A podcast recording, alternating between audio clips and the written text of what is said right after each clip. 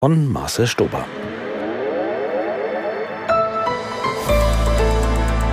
Die ARD Infonacht Nachrichten um 2.30 Uhr mit Wolfgang Berger. Die Hochwasserlage in Niedersachsen bleibt weiter angespannt. Deiche weichen auf, Gebäude müssen evakuiert werden und der Bahnverkehr ist eingeschränkt. Aus Hannover Christine Häfemeier. Das Hochwasser hält sich fast überall im Land. Allerdings hat sich der Fokus vom Harz in die Kreise Celle und Oldenburg verlagert. Umweltminister Mayer sieht große Probleme im Bereich der Unterweser, vor allem im Bereich der Zuflüsse. Hier drückt viel Wasser an die Deiche. Im stark betroffenen Pferden steigen die Pegelstände weiter. Im Kreis Oldenburg ist ein Hubschrauber der Bundespolizei im Einsatz, um die Deiche mit großen, mit Sand gefüllten Säcken zu sichern.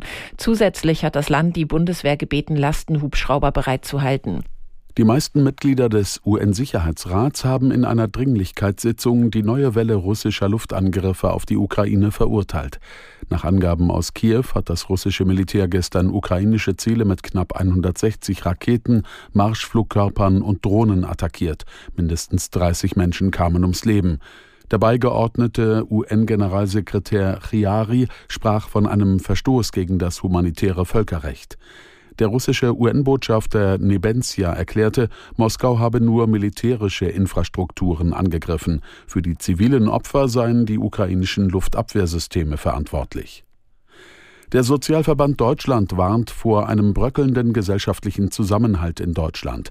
Bis tief in die Mitte der Gesellschaft hinein hätten viele Menschen große Zukunftsängste und existenzielle Probleme hieß es in einem Positionspapier der Organisation, aus dem die Funke-Zeitungen zitieren.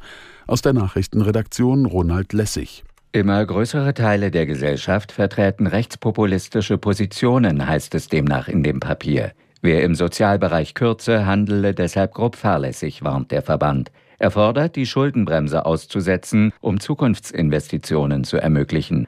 Zudem sollten Reiche mehr zur Kasse gebeten werden. Das beinhaltet nach Ansicht der Organisation die Wiedereinführung einer Vermögenssteuer sowie höhere Abgaben für Spitzenverdiener und Erben. Außerdem müsse viel mehr sozialer Wohnraum entstehen. In der serbischen Hauptstadt Belgrad haben Demonstranten aus Protest gegen mutmaßlichen Wahlbetrug eine Kreuzung blockiert. Die Teilnehmer verlangen, die Wählerverzeichnisse offenzulegen. Sie werfen der von Präsident Vucic kontrollierten Regierung vor, mithilfe von Scheinwohnsitzen in Belgrad das Ergebnis der jüngsten Kommunalwahl verfälscht zu haben. Dabei hatte die serbische Fortschrittspartei von Vucic Siege errungen. Und das Wetter in Deutschland. Es ist teils stark bewölkt, zeitweise schauerartiger Regen und Gewitter 9 bis 1 Grad.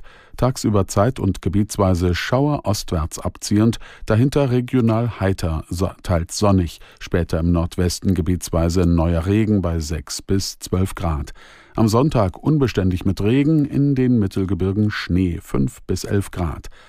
Das waren die Nachrichten.